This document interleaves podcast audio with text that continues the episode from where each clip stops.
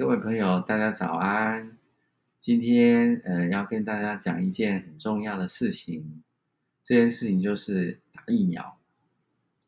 那最近呢，因为我看到我们时钟部长非常的辛苦，那他呢不上不下的，里外不是人，所以我愿意在这里替他说一点话。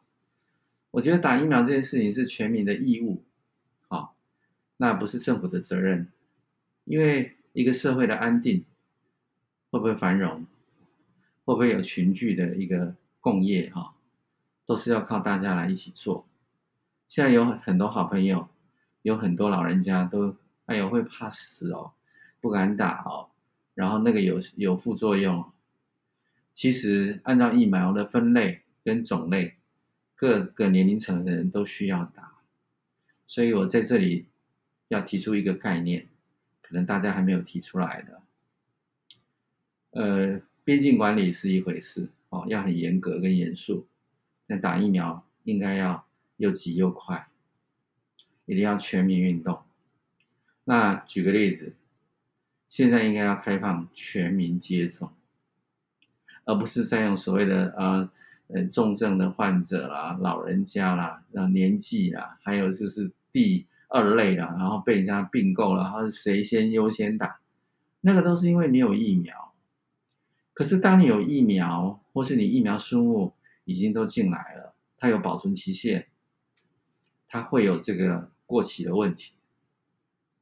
还很重要的是，因为病人他觉得他是在民主国家，他有选择性。可是你要知道，我话里面先讲。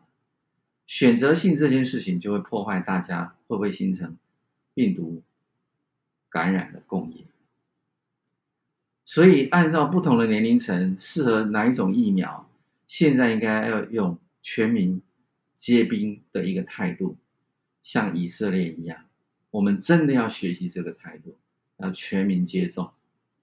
那哪怕是青少年，如果可以种的疫苗也要种，因为你也会家长担心。小朋友如果出了家庭，到学校又染疫，那怎么办？整个家庭又毁了。所以现在不要再谈几第几类了，赶快全民接种，然后把这个二十五趴、五十趴、七十五趴这个目标定出来。政府最好是不要再讲几趴了，他就默默的做，然后奖励各个企业，奖励各个各个各个产业，在有打疫苗的时候会有得到什么优惠，个人也是一样。譬如说，应该有得来速，哈，那在车上也可以打，这样子的情况下，很快要把这个铺陈数下去。那如果说有打疫苗的病人可以得到什么优惠，那这样的话也可以让企业、餐厅、各个产业、服务业跟你配合，旅馆，这样才能够把这件事情快点做起来。哇，大家不要在那边笨脑袋，真的，加油，加油，OK。